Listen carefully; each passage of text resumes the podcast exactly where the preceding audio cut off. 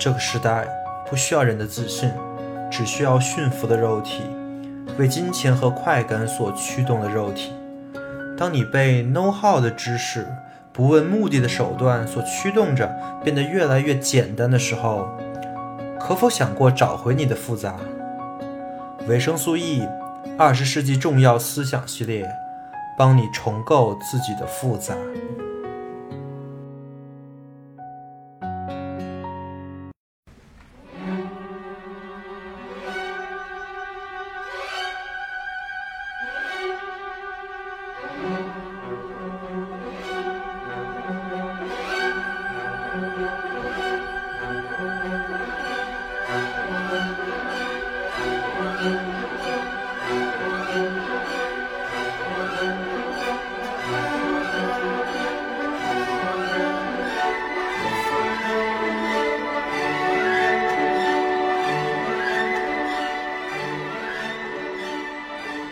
收听二十世纪重要思想节目。本期我们正式进入语言哲学，来讲述语言哲学的奠基人，也是二十世纪最伟大的哲学家之一维特根斯坦的哲学。本期从维特根斯坦的生平开始，来讲述他的经历、他的问题意识，以及他的第一本著作《逻辑哲学论》的创作始末，并对《逻辑哲学论》的命题一至三进行剧读式讲解。本期时长约一小时，希望对你有所帮助。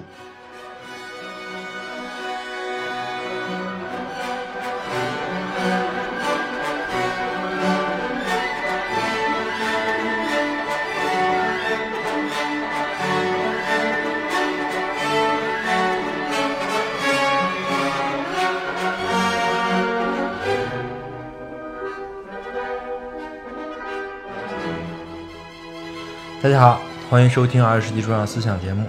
本期正式是语言哲学的第一期啊。前面那个弗雷格罗素算是语言哲学的一个铺垫，算是创始人，对吧？也就是说，那两位老哥开了个好头，但是没摸着门道。本期呢，才是摸着门道那个人的哲学，就是维特根斯坦。关于维特根斯坦这个名字，我相信很多人，听维生素 E 播客的很多人早就听过不止一遍了。维生素 E 这个播客 Q 到维特根斯坦的频率也非常高啊，Q 的次数现在我也记不起来了，肯定有不少次。呃，它还不是最高的，隔壁翻转电台小野老师做维特根斯坦节目，一下做了好几十期哈。我还特地做了一个哲学小品，提提示大家千万别掉进坑里。维特根斯坦也不是全对啊，千万别学歪了。因为晚特根其实晚期维特根斯坦的哲学是非常有破坏力的。德兹称之晚期维特根斯坦是哲学的刺客，就是他是试图杀死哲学的那个人啊。啊，总之嘛，我觉得不管是早期还是晚期，凡是维生素 E 的老听众肯定都知道这个人，对吧？而且说不定大部分人还买过他的书。呃，反正也不多，因为正经的著作就两本，一本就是今天要讲的《逻辑哲学论》，一本呢就是范水电台已经讲完的《哲学研究》。既然是这样，我为什么还要再来讲呢？对吧？不能老讲这陈年旧事儿，对吧？但是其实呢，还是很有价值的，因为它的内容在我看来呢，其实是远远没到穷尽的地步，远远还没说完。这个老哥的思想里面有太多东西可以拿出来讲了。首先，维特根斯坦的早期哲学跟晚期哲学是完完全全不一样的。但是，虽然他们不一样，但他们有一点一样，就是他们都是一个奠基类的哲学，他们都在一个领域上起到了。中流砥柱的作用啊！我在语言哲学的导论那期说了，早期维特根斯坦的哲学直接就导致了，或者说，呃，开启了一个流派，叫逻辑实证主义。这个逻辑实证主义里面有好多著名的学术老哥啊，比如什么卡尔纳普啊、史里克呀。当然，后期逻辑实证主义就会转向了另外一个主流的。当前也是很主流的分析哲学流派是逻辑经验主义，代表人物呢就是蒯因，这就是从逻辑哲学论来导出的一派人啊。那晚晚期维特根斯坦的哲学就是哲学研究呢，他也开启了一派人，开启了日常语言学派，就是英国牛津大学那帮老哥来搞的啊，就照着他这逻辑来研究，代表人物是简奥斯汀。同时呢，除了这两拨人之外，还有好多人对维特根斯坦进行了很多创造性的解读，比如说克里普克这个人也是分析哲学后期的一个大 boss 啊。呃，他的哲学就是建立在对维特根斯坦的一个重新诠释上面的，就是呃，我记得是好像在七十年代吧，他他开始重重提维特根斯坦，呃，然后大家就惊了，说我操，这东西他还能这么理解，还能这么读，对吧？然后老哥就出名了。总之，维特根斯坦其实是开创了一个哲学的范式啊。这是绝对是不为过的，没有他啊，就靠弗雷格罗素，那分析哲学估计早就没落了。OK，那我们就开始讲讲维特根斯坦的哲学了。但在开始之前呢，维生素的老三样，对吧？先从生平跟问题意识开始讲起。那我们就从维氏的出生讲起，讲到他写出《逻辑哲学论》这本书的那个年、那个那个时间。那具体呢，就是一八八九年到一九一九年。关于维特根斯坦的生平、生世和他的经历的这些内容啊，我的下面的讲解全部都来自于《维特根斯坦传：天才为之责任》这本书。这本书我早期呢也做过一期导读的节目，所以我是非常建议去读的。听了这期播客之后呢，你如果再去读这本书，说不定也有很多不一样的收获。那这期播客的 reference 我也可以告诉大家，就是这本书的第一部分。就是嗯，这本书的第一部分的名字就叫一八八九，叫到一九一九啊。就看来这本书的作者他分这个章节，其实也是按照逻辑哲学论成书的这个时间来进行区分的。OK，那我们开始哈。维特根斯坦这个人呢，又名欧洲王思聪啊啊，开玩笑了，就是但是其实从他的身世而言呢，是跟王思聪很像的。他爸爸是奥地利维也纳的钢铁大亨和投资人，是欧洲数得着的富豪。你要知道，那可是十九世纪的欧洲，那个贫富差距是相当大的，比现在中国，我不知道比现在中国是大还是小，反正，嗯，底层的人活的是很辛苦的，那上层的人呢也是非常有钱的。维特根斯坦的父亲相当于是老牌资本家。一八八九年的时候，维特根斯坦出生啊，同年。海德格尔也出生了，你说巧不巧？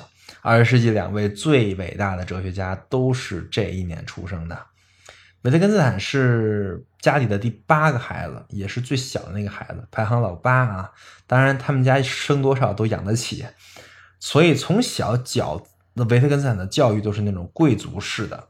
他的哥哥们也都是名声显赫的，尤其是在音乐上特别有才能。但是维特根斯坦的少年的时候却没展现出什么特别的天赋，上学的成绩也一般啊啊！值得一提的是，他是想他的父亲是想让他继承他父亲的这个子子承父业嘛，所以让他上的是工程师学校，因为他父亲是做钢铁的，对吧？但是维特根斯坦其实对于做工程师其实是没什么兴趣的，这也就解释了他为什么嗯成绩一般啊。但是维特根斯坦在小时候是一个特别听话的孩子。后期他写回忆的时候，回忆起他回忆起他在小时候那段时间，他觉得很不快乐啊。那是因为他一直相当于戴了一个面具，这个面具就是我是一个听话的人，所以父亲说啥我就说啥，父亲让我干啥呢我就干啥。所以他上这个工程师学校也没什么怨言，当然他只是成绩很差。呃，还有一个值得一说的，就是就是在这所学校有一个比维特根斯坦小两届的学弟，叫做阿道夫·希特勒。我们没有任何记载说他们两个人在这个学校里有任何的交集啊、照面呀，但是也是挺巧的，对吧？从小的时候，维特根斯坦就开始思考哲学了。他思考的第一个问题呢，就是如果撒谎。对自己有利的时候，为什么要说实话呢？对于这个问题的回答，小时候的维特根斯坦就是，当然不要说实话了，对吧？所以他才会戴一个面具，做一个听话的孩子啊。但是，也就是对这个问题的回答，使维特根斯坦逐渐意识到了说实话、听从自己内心的想法的重要性。就是在对这个问题中的探索，决定了他未来对于自己事业、自己兴趣的探索。维特根斯坦十九岁的时候来到了曼城，继续学习工程。那时候就开始学习更高级的啦，对吧？上完了中专啊，工程师学校算算算中专是吧？嗯，上完了中专呢，就开始学真正怎么造造东西了。这次在曼城学的是造飞机，造飞机呢，肯定得用得上数学，对吧？那用得上数学，就可能会接触到元数学，就是数学怎么来的，就是逻辑学哈。维特根斯坦在那个时候就接触到了罗素的那本书。就是数学原理，同时他也接触到了弗雷格的书，就是算术基础。于是他就碰上了我们在上期说的那个悖论，就是罗素悖论啊。在《数学原理》这本书里，罗素详细的描述了数学悖论，呃，罗素悖论。同时呢，他也给出了一个答案，但是。罗素都知道自己在那本书里，在数学原理那本书里给出的答案，就是类型论的一个推演，是一个很蛇的答案啊。于是他在书里也留了一个引子，说任何看过这本书、对逻辑感兴趣的逻辑学的这些学生们，都可以以自己的视角、以自己的方法为罗素悖论来提出一个解决方案。这维特根斯坦一看，哎，这玩意儿好玩啊，搞这玩意儿就搞入迷了。所以，数学原理就成为了维特根斯坦的逻辑入门起源书。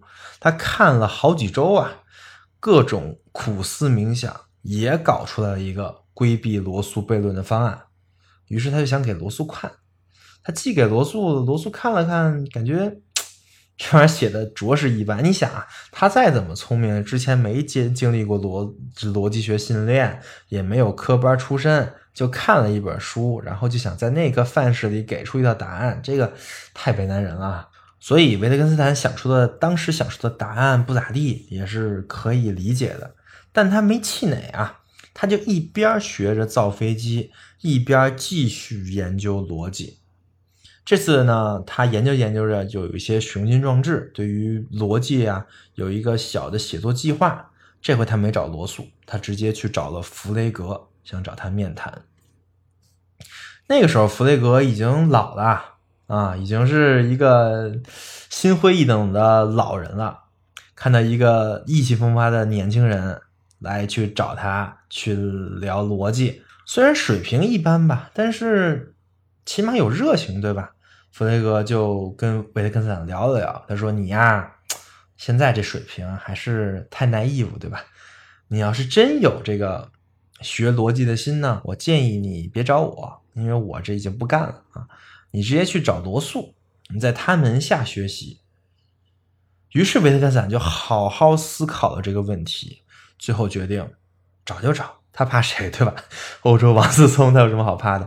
直接买个火车票就去剑桥了。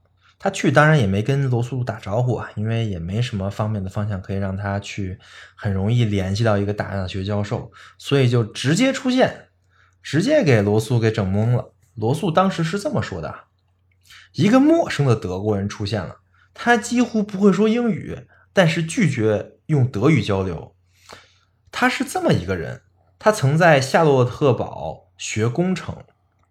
但在那期间呢，他对数学哲学产生了热情，想来剑桥是想听听我是怎么说的。但是这第一啊，维特根斯坦他不是德国人，他是奥地利人，对吧？这第二啊，维特根斯坦的英语可一点都不差，所以你可以想象当时的维特根斯坦是多么的紧张。但其实你也可以很容易理解，因为要你你也紧张，谁剁谁脚也麻，对吧？你千里迢迢去找一个你完全不认识的教哲学的教授，问他自己到底该不该搞哲学，这也不是一般人能干出来的。这里是对自己极端的诚实，知道自己的热情在什么地方的人才有可能做到的。那这个情况，你说罗素作为老师，你也不好意思说不行，对吧？那正好罗素吧，这个老师他他上的这些课也没什么人听，一共就三个人，一共就仨学生啊。你想正常人谁他妈学这玩意儿，对吧？所以你多了维特根斯坦一个人也不多啊。所以罗素的意思是说，我现在也说不好，那你要有兴趣，你就先来听听课呗。这一说完坏了，罗素是真没想到，就眼前这小哥是真他妈的轴啊！接下来一个月，维维特根斯坦就是罗素的跟屁虫。上课的时候超级认真听，一下课就跟着问问题，然后还跟着罗素回他屋。这一路上就跟罗素说话，讨论上课讲那些玩意儿。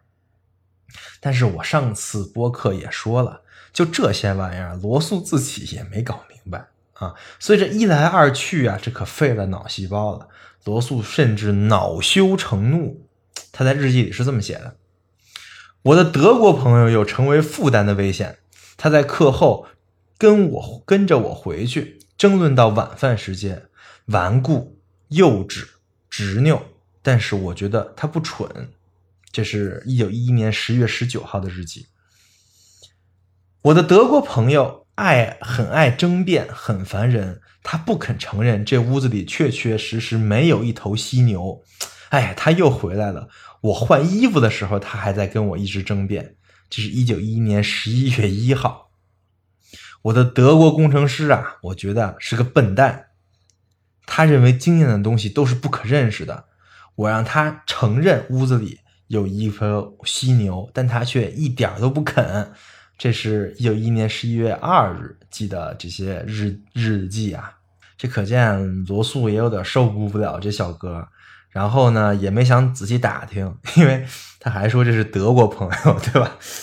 我觉得这种下课追着老师问问题的学霸，大家可能都见过。但是跟老师回屋的，老师换衣服他还问的，我估计就没什么人见过啊。那这样的人，老师应该啥反应呢？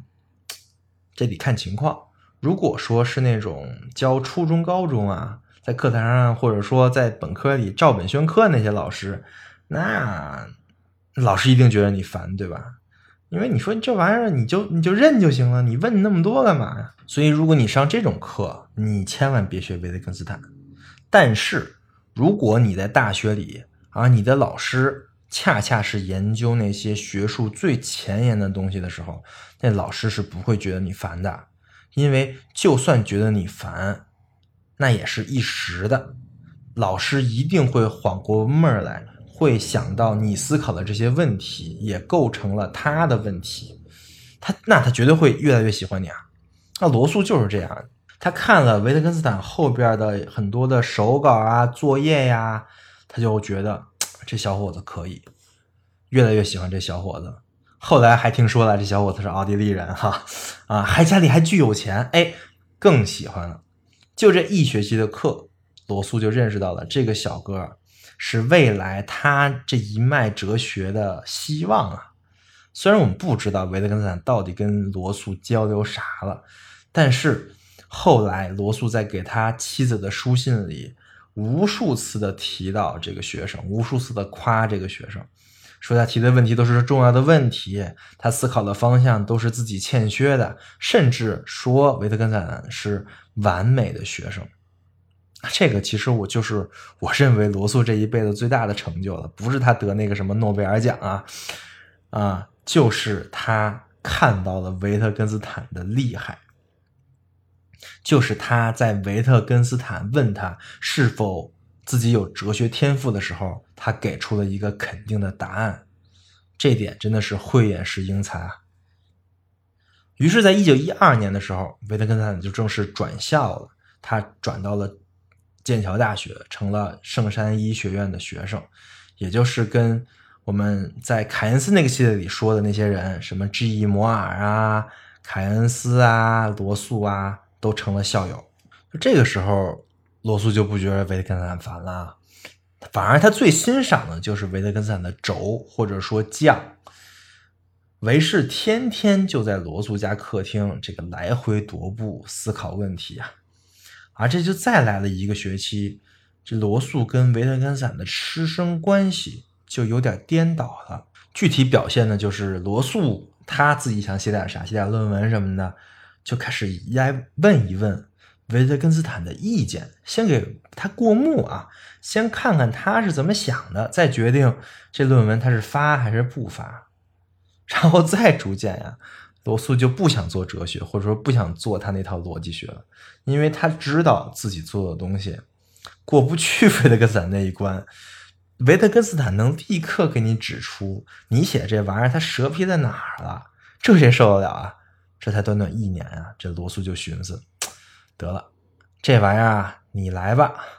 这个时候，维特根斯坦的姐姐来看来看望他，罗素就跟他姐姐说：“哲学的下一大步，就可能是由你弟弟迈出的了。”虽然罗素很喜欢他。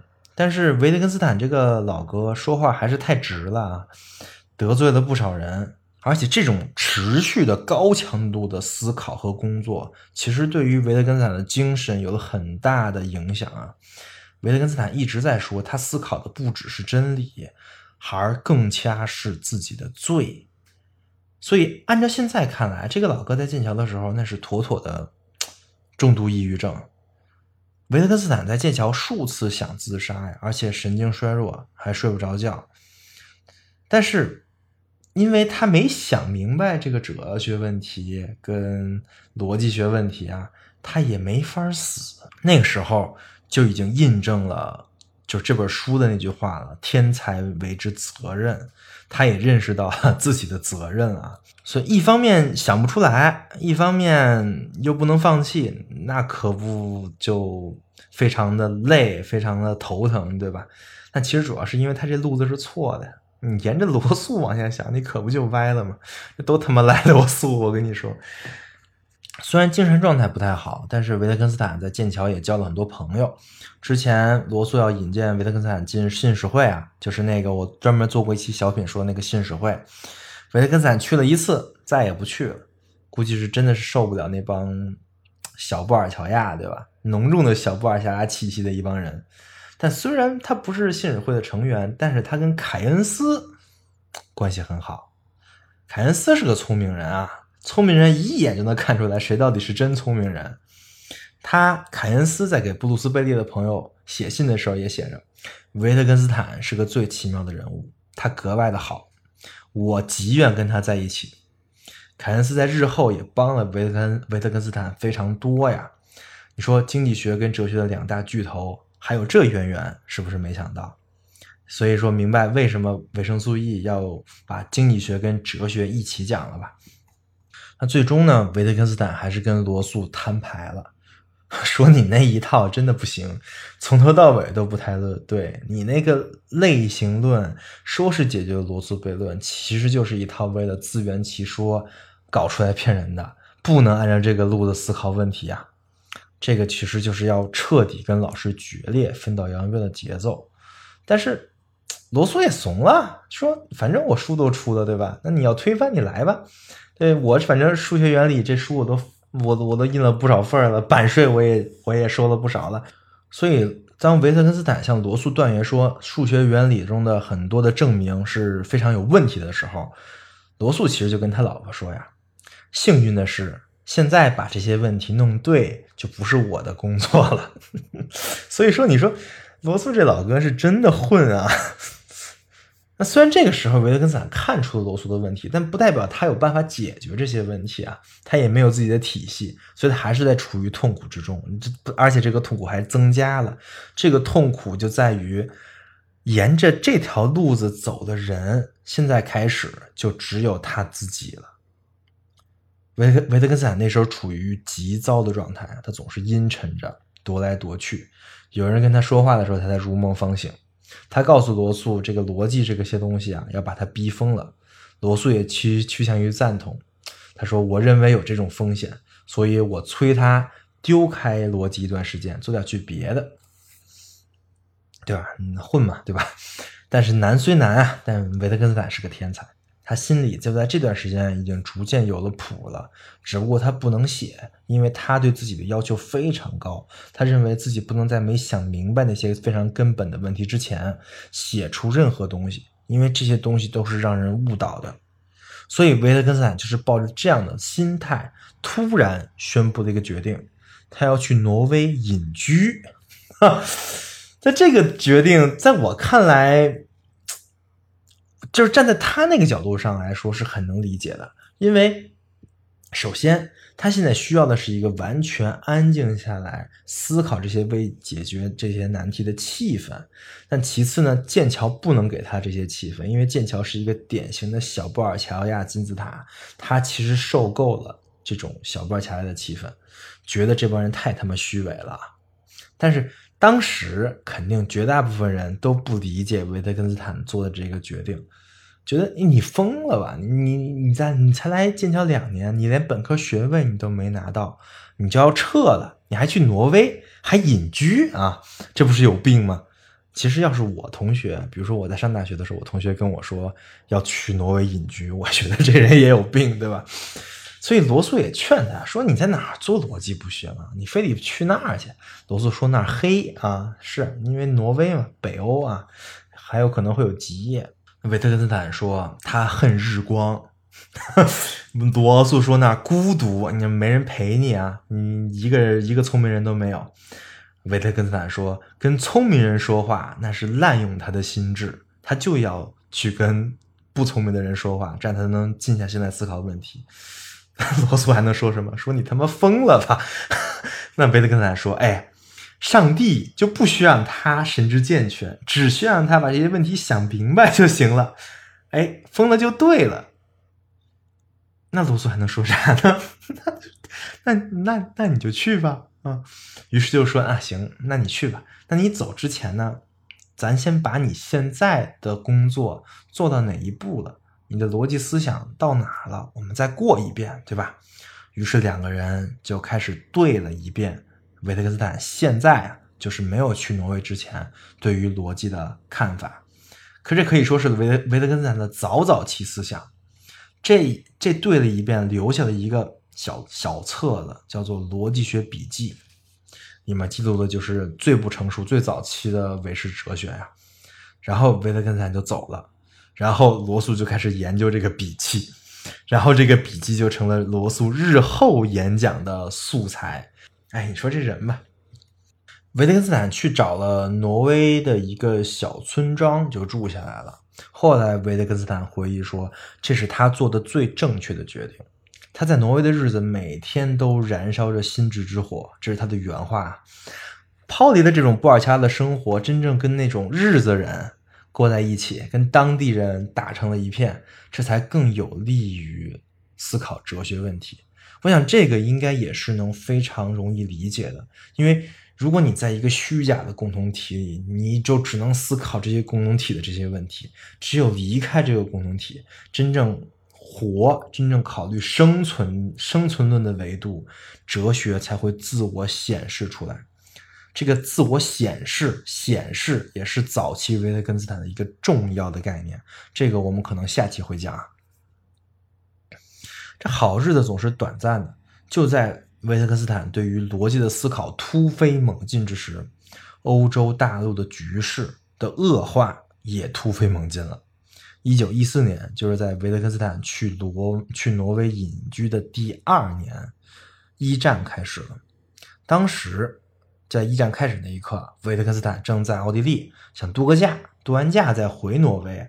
没想到这战争一打呢。就不太好回去了，于是维特根斯坦就选择了参军。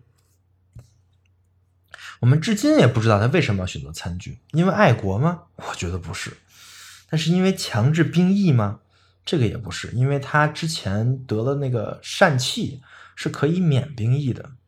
更何况他只要不想去，他们家那么有钱，肯定有办法让他不去，对吧？那究竟是因为什么呢？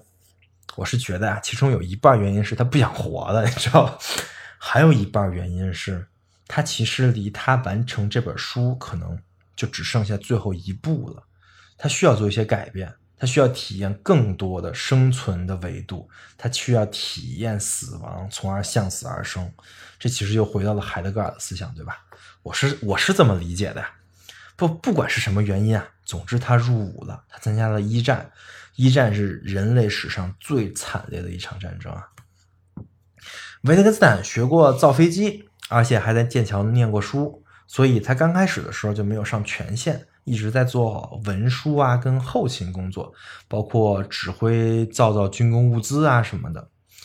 在参军的这段时间里啊，他如同开窍了一样，就是想明白了一个又一个困扰他的问题啊，并把这些问题都记在他的日记本上。这本书咱们现在也有，叫做《战时笔记：一九一四到一九一六》，里面能看到很多逻辑哲学论的内容。就是你可以通过这本书，就是《战时笔记》这本书，了了解到逻辑哲学论的这本书的很多的这种发生学机制。就是这个这个本书《逻逻辑哲学论》这本书里很多的这个命题到底是怎么来的，你可以从《战时笔记》来看出来。所以这本书也很值得读。但如果说维特根斯坦就一直在后方的话，那么如果如果就是。如果有一个平行世界是这样的话，那我们看到的逻辑哲学论就可能是一本相对平庸的书。逻辑哲学论的七个命题里，可能啊有六个，或者说有五个都跟现在的是一样的。就可能除了最著名的那个最不可说的保持沉默这个命题之外，其他的命题都没有变化。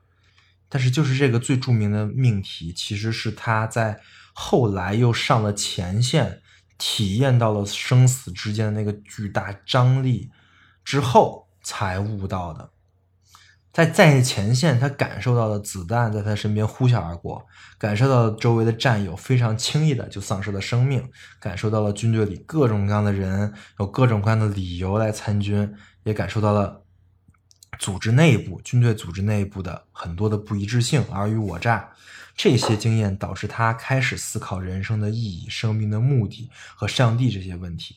从这个时候开始，维特根斯坦才算一个哲学家。如果逻辑哲学论里没有这些相关的表述，他最多算一本逻辑学书，而且也不算一个特别特别好的一本书啊。但就是因为他有了这些经历，把这些东西融到了他的这本书里，逻辑哲学论才值得我们今天讲。他到底融了什么呢？我稍微截一下他的思考笔记来介绍一下。这个思考笔记的题目是：对于上帝跟生命的目的，我到底指点点什么？一个目一个目的论的问题，典型的啊。他的论述是这样的：一，我知道世界存在；二，我处于其中，就像我的眼睛在眼睛的视域中；三，有关他的某事儿是成问题的。我称之为它的意义。四，这意义不在它之中，而在它之外。五，生活就是世界。六，我的意志渗入世界。七，我的意志是善的或者恶的。八，于是那善和恶与世界的意义就有某种联系。九，生活的意义及世界的意义，我们可称之为上帝。十，而与之相关联的是，我们把上帝比作为父亲。十一，祈祷就是思考生活的意义。十二，我不能令世界里发生的事情屈服于我的意志，我是完全无能的。我只能让自己独立于世界，从而在一个特定的意义上控制世界，通过拒绝对发生的事情施加任何影响。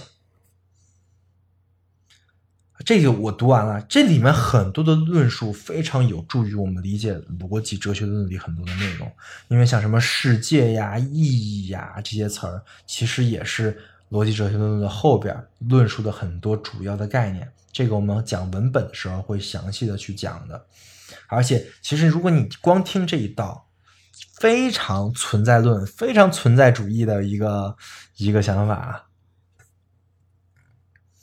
所以。这个时候，你就可以看出维特根斯坦的一些理论的一些旨旨趣，跟他最后指向的事情。于是，在一九一六到一八年，维特根斯坦不断的在思考人生的意义、生存的这些问题，并把这些问题的解答融贯到了他的逻辑哲学里面。于是，这本《逻辑哲学论》就已经成型了。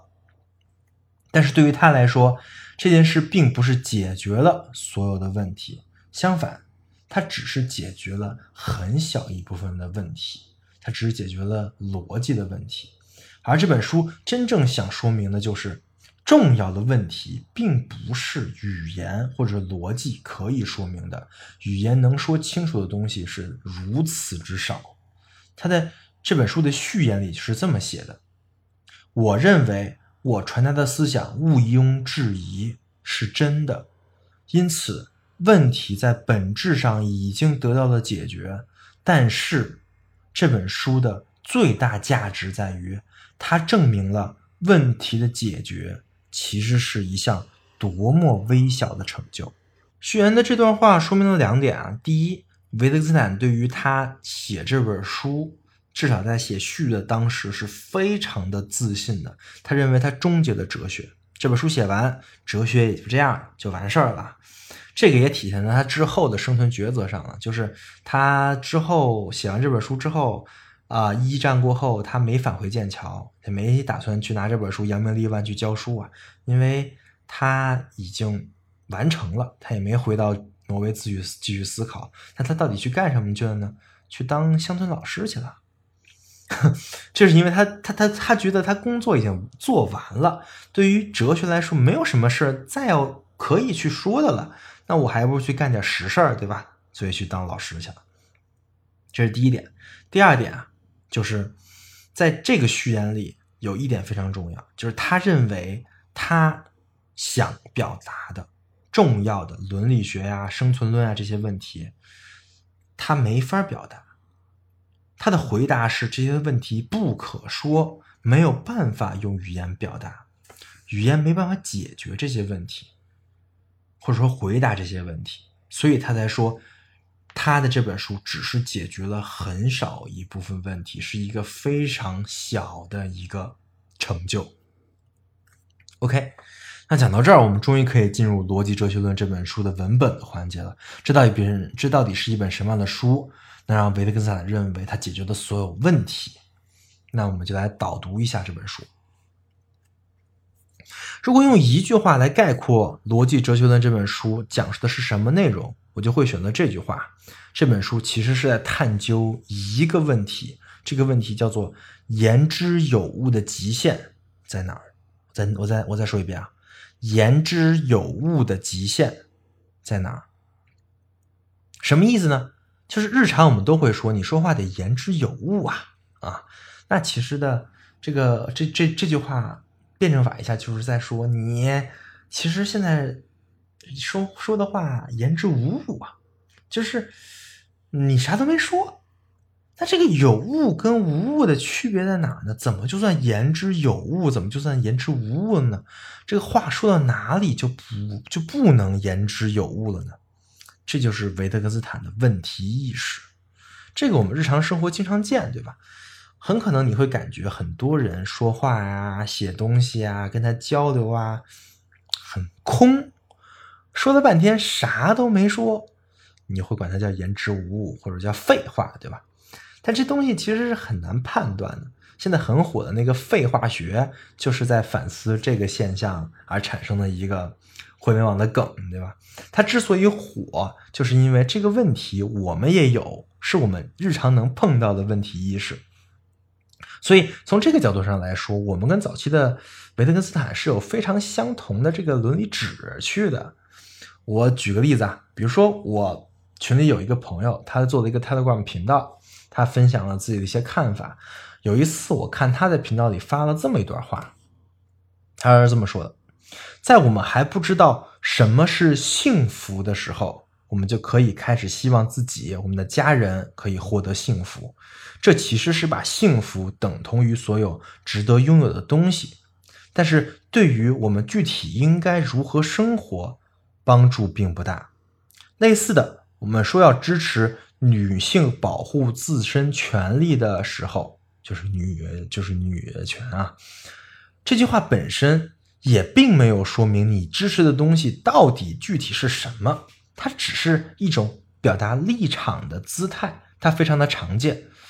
但是作为一个真正想要推动改变的人来说，这种姿态只是表面上的。抽象的姿态，而做事永远都是具体的。这段话在我看来，我先不分析他写的好不好，他至少区别的一个东西，就是抽象跟具体，或者在里面说是一种姿态，还是真正干事儿啊？如果这段话我们用早期维特根斯坦的体系解读，它其实就是在说，你在说幸福啊，在说女权啊这些内容的时候，你是言之无物的，你没有在说一个真正的东西，对吧？但是如果你真正谈到具体的这些做事情的时候，才是言之有物的。你的话里指向了什么东西？这个东西是有它的内核的。OK，那我举这个例子，并不是想对这段话的正确与否进行一个评论啊，我只是想说，我们其实很多的情况，很普遍的，就是这么思考问题的。这也是一个正常人、一般人经常有的一个思考问题的视角，就是你在说什么东西是言之有物的，有什么东西是言之无物的，通过这个判断你的话语的意义。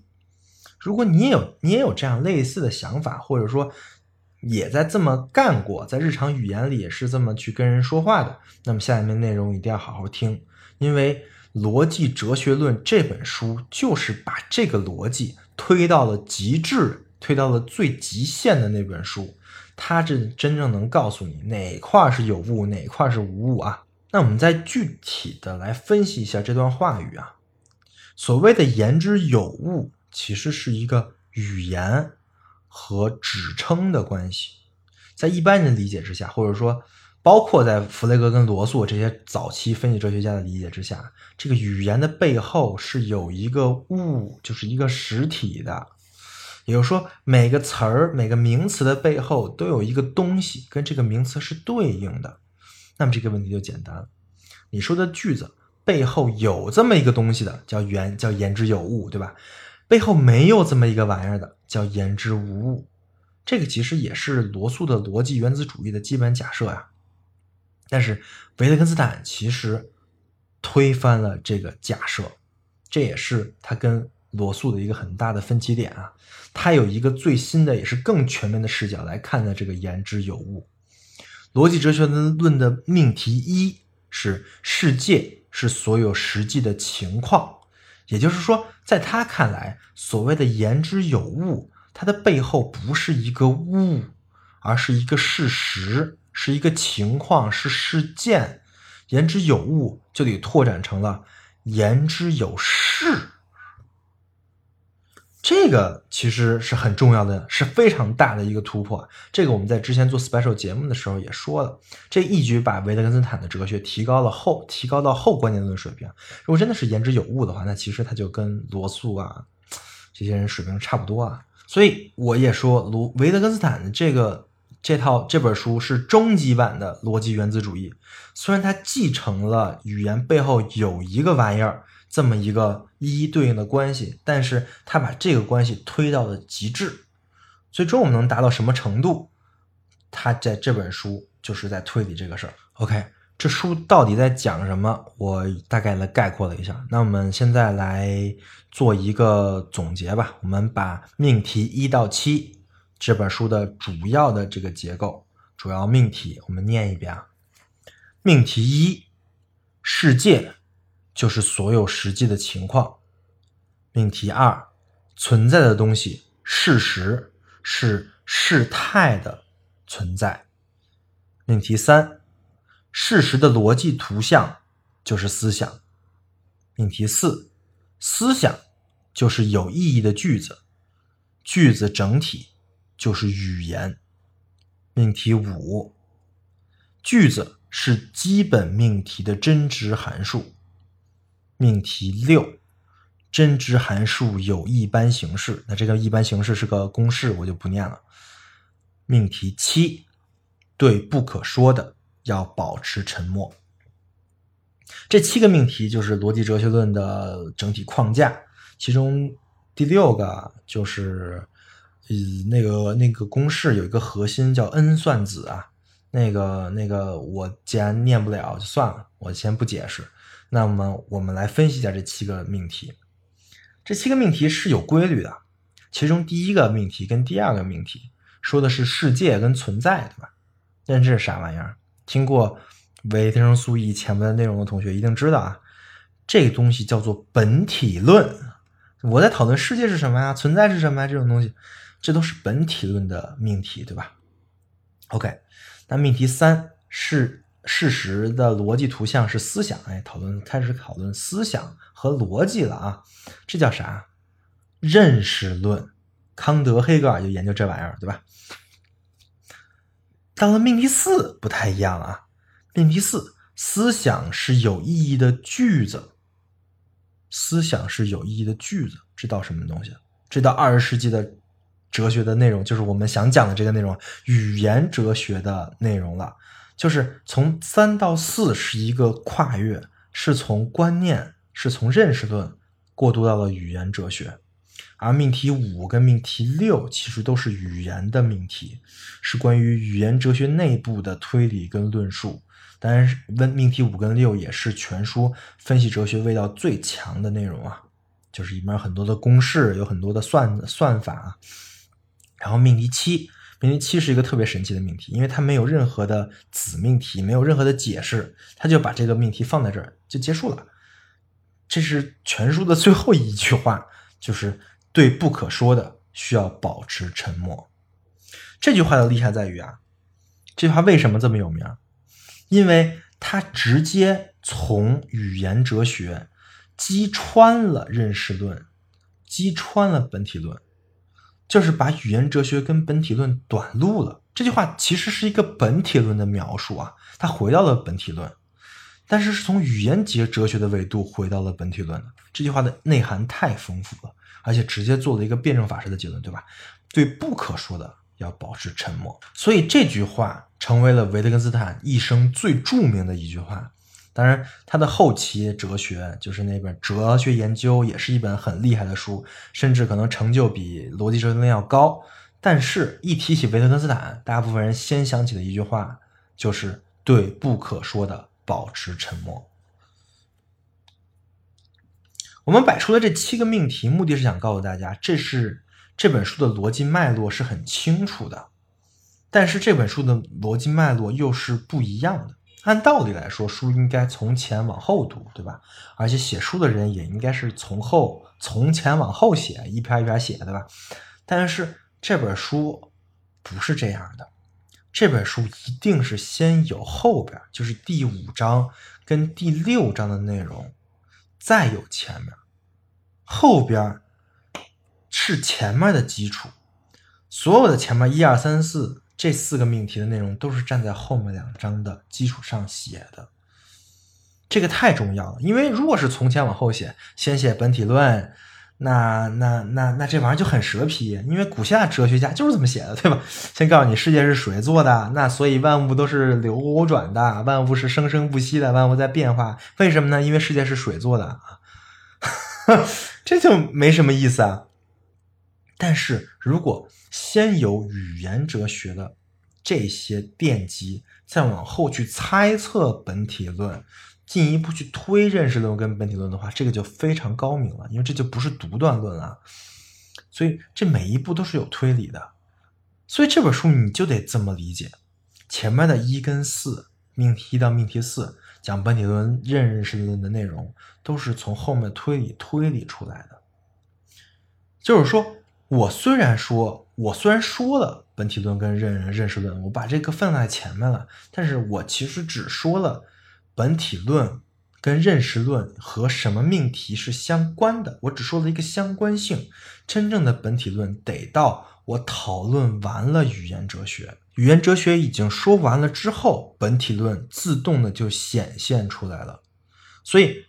如果我们现在要读命题一跟命题四，我们就需要找一个相关的一个联系，就是你会看到很多的术语啊，什么世界、事实、事物、对象、事态，什么逻辑图画、思想意义命题这些，这些术语其实是以一个有阶次的一个逻辑链，是通过什么是什么，什么是什么，这些术语就连起来了，这些术语。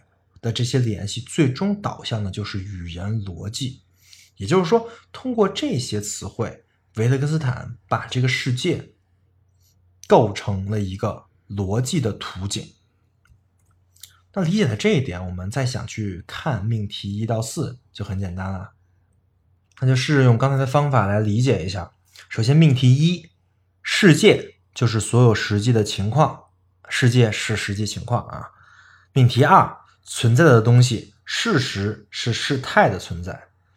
那么就构建了这么一个逻辑链：世界、事实、事态。世界是事实构成的，事事实又是事态构成的。那事态是啥呢？命题二点一告诉我们的事态是啥？事态是对象的连接。命题二点一非常重要，重要的点就在于维特根斯坦用了一个非常结构主义的逻辑来思考这个本体论。事态不是对象，对吧？事态是对象的连接，也就是说，事态是对象跟对象间的关系。这个关系才是事态。再进一步，命题二点零一二三啊，我们对对象的知识来自于知道它在事态中的所有可能性。这其实跟我们一般的想法跟认识是相反的。我们可能通常会认为啊，会先有一个东西，然后呢和另外一个东西，我们才能讨论这个东西跟另外一个东西的关系，对吧？但维特根斯坦这里。他说的核心就是事情不是你想的那样的，这个事情不是先有一个东西我们在讨论它的关系，而是先有事态我们才有这个对象，是事态建构的对象。命题二点零一二一是这么说的：如果能在事态的连接中思考对象，那么我们就不能在连接之外思考对象。就是这个意思，就是它的逻辑关系是先有事态，才有对象，先有那个关系，我们才通过这个关系来定义出对象。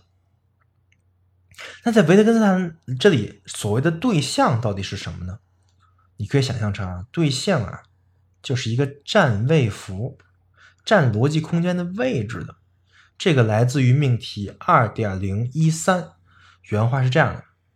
每一个对象都好像在可能的事态空间中一样，我们可以想象空间是空的，但是我们不能脱离空间来想象。那我举个例子你就懂了。你如果说啊，咱们这个世界就是一篇这个 Word 文档，那么我们只能思考是什么呢？我们只能思考在这个 Word 文档里面的这个纸上打打字儿啊，那每一个字儿。占一个位置，对吧？那我们也可以思考，我们打了一个空格，那空格也占一个位置，对吧？但是我们不能思考没有这张纸，我们凭空有字儿，有位置，因为因为如果没有这张纸就没有位置，那如果没有位置，那那我不可能打出字儿。所以不能想的意思，就是在你的语言啊和你的思想里，你构建不出一个没有 Word 纸还能打字儿的这么一个图画。不信你试试，对吧？你想想，没有背景的 Word，然后你在上面有字儿，可能吗？那如果说透它是透明的话，那透明的背后是什么呢？你这个字儿浮在什么上面呢？对吧？对象呢，就是这个位置；事态就是给位置填字儿的那个。那个、那个、那个、那个东西，就是这么简单，很容易理解，对吧？这就是现代哲学的反思。比如说，后期欧陆哲学都在讨论的一个问题，叫主体间性，就是很类似的一个问题啊。因为我们个我们一般人都会以为，我们先有了人，然后才会有人跟人之间的关系。嗯，但不对，主体间性就告诉你，我们是先有人跟人之间的关系，我们才建构了什么他妈叫人。被有这个关系的这个这个这个这个主体这个对象才被命名为人，所以如果你不不懂这些玩意儿，那后期结构主义的这些观念啊，包括现象学跟解释学呀、意识形态这些理论啊，你可能都不能理解。这都这都这都是通的。好，那我们继续说啊，世界、事实、事态、对象。这几个术语，我想我们刚才已经都解释清楚了啊。那么我们再用二点零二一里的话来概括一下原文啊。对象是世界的机体，这个话怎么理解？就像是每个空间都是 Word 的这个这个这个这个基础这张纸的一块儿是一样的，对吧？所以这个空间就是这个对象，那这个对象一定是简单的，什么什么意思？就是这个空间啊，就是你每打一个字儿空个格，这个字儿啊，它不能再拆分了，你不能说一个空间里再打出两个字儿来啊。这个一个对象就是一个最小的世界啊，但是这里其实就是 逻辑原子主义的这个这个面貌就显示出来了，但是维特根斯坦解释了。他只能思考到这儿了，因为命题二点零二一一跟二点零二一二就说明了，如果没有一个，如果如果没有一个基底的符号的这种拟拟制啊，那么每句话跟每句话之间它都是有关联的。那么他想追求的，因为他后面想追求的是什么呢？是求真值，想追求这个句子的真假。如果是这样的话，那没有句子的真假。我们不能知道真假，真值是不可能的。所以，为了使真值可能，它必须要这么假设，它必须要做一个逻辑原子主义的假设。所以，这就是我之前说的，它是先有语言哲学，再回溯性的建构它的本体论，这就是那个证据啊。那这块只有我先讲完语言部哲学部分，我再往回推的时候，你才能明白为什么没有这个东西。如果没有这个这个这个逻辑原子主义。那么这个句子就没有真跟假了啊！但是我们先这么着，先放着，明白维特根斯坦他是这么思考这个问题的，然后他建构的这个对象就是逻辑的最小单位，是逻辑原子主义那个原子就可以了。那我们接着说啊，在命题二点一中，罗维维特根斯坦又引入了一个新概念，这概念特别重要，叫图像。对于图像的命题啊，都在另都在这个二点一中。我们大概念一下，大概有这么几个很重要的。二点一，我们为自己制作事实的图像。二点一一，图像表现逻辑空间中的情况，表现事态的存在与不存在。二点一二，图像是实在的模型。二点一四。图像不外乎其要素以特定的方式彼此联系。二点一三，图像要素与对象对应。最后二点一五，图像的联系表示对象也是这么联系的。OK，这就是跟图像相关的比较重要的命题了。那关于图像，你到底从里面看到什么了呢？首先呀。这个图像是属我的，对吧？这个命题二点一，我们为自己制作事实的图像，就是唯我论的图像。这就意味着每个人都可能会建建构成不同的图像。这是维特根斯坦第一个要说的。第二呢，图像是一种模型。二点一二，图像是实在的模型，这它表示了事态的存在和不存在。那么回到我们刚才的例子啊。我们刚才例子，我说你想象你正正在用一个 Word 在里面打字，这个就是世界。这个我跟你建构的是什么？就是一个图像，对吧？你可以想象一个电脑，电脑上有个 Word 软件，你把 Word 打开了，然后有一页是空纸，在上面打字。我，然后你用的是什么输输入法？然后这就是这个图像。这个图像里，我们刚才说的这些要素，以特定的方式来联系起来，构成了整个的图像。而这个构成，这个构成结构，在我看来是跟这个世界的结构是一样的，不然我不会举这个例子，对吧？那我相信啊，如果我这么讲了刚才这个事情，我我我给你画了一个图像，这么讲的这个事情，比我只是讲这些字儿。只是讲这些概念要清楚的多，所以我觉得维特根斯坦一点都没说错。就是如果你想要理解什么东西，你首先要在脑子里有这个东西的图像，有这个东西的模型，或者说理解这个词的含义，就是你能建构出属于你自己的图像，这才叫理解。那其实说到这儿，命题三的内容呢也就解释完了。命题三就是事实的逻辑图像就是思想。那这句话的另外一个含义就是不能构成逻辑图像的，那就不是思想。这个体现在了命题三点零三。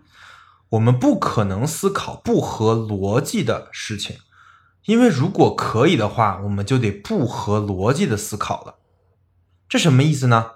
维特根斯坦进一步解释了，三点零三二里就这么写的：想在语言中表现与逻辑相矛盾的东西，那就像违背几何定律来画一个几何图形一样，是不可能的。所以你看他来解释这些事情的时候，他也是在为你。呃，为语言来建构图像来解释思想，对吧？思考一下，你能不能画一个内角和不为三百呃不为一百八十度的一个三角形啊？你肯定画不出来，因为三角形的定义里就有内角和必须得一百八十度，对吧？所以维特根斯坦说，你不能思考不在你图像内的东西，这就为思想画了一个界限。这也是本书的第一次画界限啊！这个界限就是超过逻辑图像的，就是你不能思考的，这个非常重要。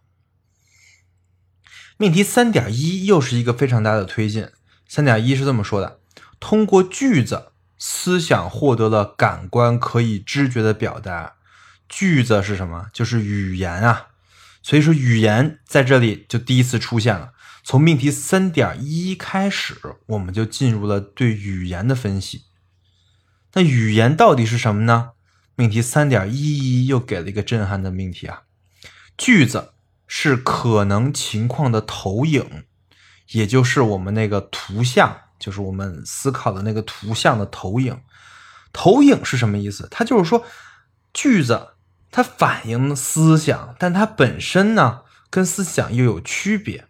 或者说，他想反映的思想不在它本身，而是它包含的可能性。这就像什么呢？这就像太阳光照出你的影子，那你就是那个思想。太阳光照出的影子就是句子。那影子其实是一个二维的，对吧？而你自己本身是个三维的，就是说你肯定只有一个影子，但是这个影子不见得。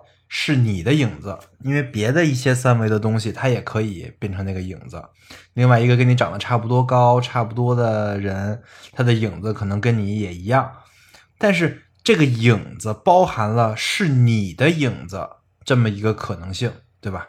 这就是维特根斯坦视域下的语言跟思想的关系啊。这块没那么简单，整整个命题三跟后面的命题四都在讨论语言跟思想的关系。在这些命题里，之前维特根斯坦讲的那些术语表，什么世界、事实、事态、对象啊，都在语言的这个论语里面找到了跟他们所对应的术语。这个很好理解吧？因为我们刚才讲的那些东西都是思想，对吧？那句子是思想的投影，那么思想的内容肯定也要沉到句子这个层面上。那么它怎么沉呢？比如说“事实”这个词，我们刚才讲过啊，“事实”这个词在句子里就对应了句子记号；“事态”呢，“事态”就对应了符号；而“对象”对应了名称，也就是指称。注意，这里的记号跟符号是不一样的。虽然从翻译上来说，看上去像是同义词，但是这个区别就跟事态跟事实是有区别一样啊。这个符号跟句号的区别也是很微妙的。那这些都有对应，那那个最大的那个词儿，命题一的那个世界对应什么词儿呢？世界什么都不对应，因为世界就是本体，世界就是世界。也就是说，不管是语言还是思想，我们最终都是在描述那个世界。所以，在这个世界这个本体论的维度上，在维特根斯坦看来，你是用影子来看它，还是用你自己的这个图像来看它，都是一样的。我们都在说世界。所以，就从这一点就短路了。这一点，维特根斯坦就认为你的认识其实跟你的语言是一样的，你的认识就是你的语言。这也是维特呃，这也是逻辑哲学论后面一句非常著名的话，也是命命题五点六啊，语言的边界就是世界的边界。讲到这儿，我们就来到命命题四了。命题四就是思想就是有意义的句子。在讨论过句子跟思想关系的时候，说到命题四，我想大家应该也完全都可以理解了。OK，讲到命题四，我们这一期的内容就讲到这儿。我们来回顾一下啊，首先我们来讲了维特根斯坦的整个的生平，包括他早年的经历，他读了什么样的学校，他的求学经历，他怎么对于哲学和对于逻辑学感兴趣的，如何进入了罗素门下，而罗素又怎么来发现的这个英才。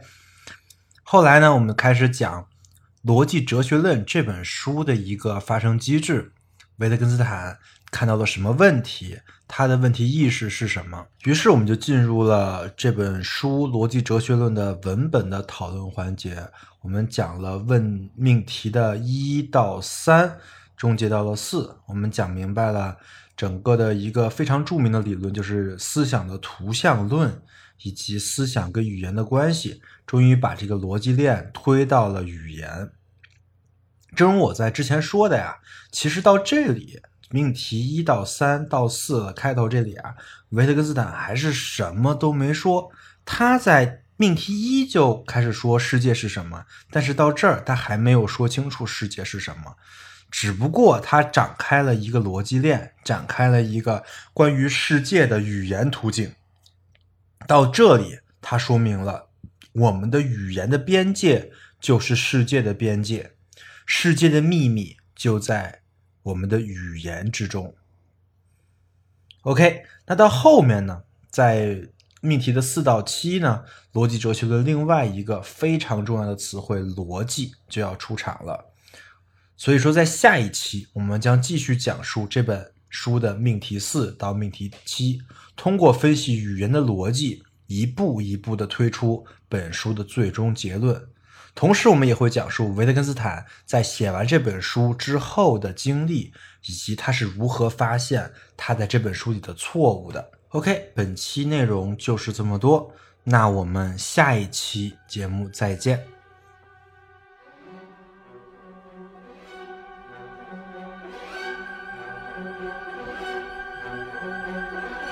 维生素 E 是一款完全免费的知识分享播客计划。目前，维生素 E 已有了自己的社群，跟除播客外的各类实践项目。社群跟项目的通知均在 Telegram 频道。如果您对播客内容感兴趣，希望获得维生素 E 的书单以及阅读相关拓展资料，或者希望参与维生素 E 的实践项目，与其他听众一起讨论，欢迎点击 Show Notes 里的群组连接，关注频道。此外，如果认为本期播客内容对您有所帮助，欢迎转发到各大互联网平台。感谢您的支持，让我们一起重构互联网生活形式，期待您的加入。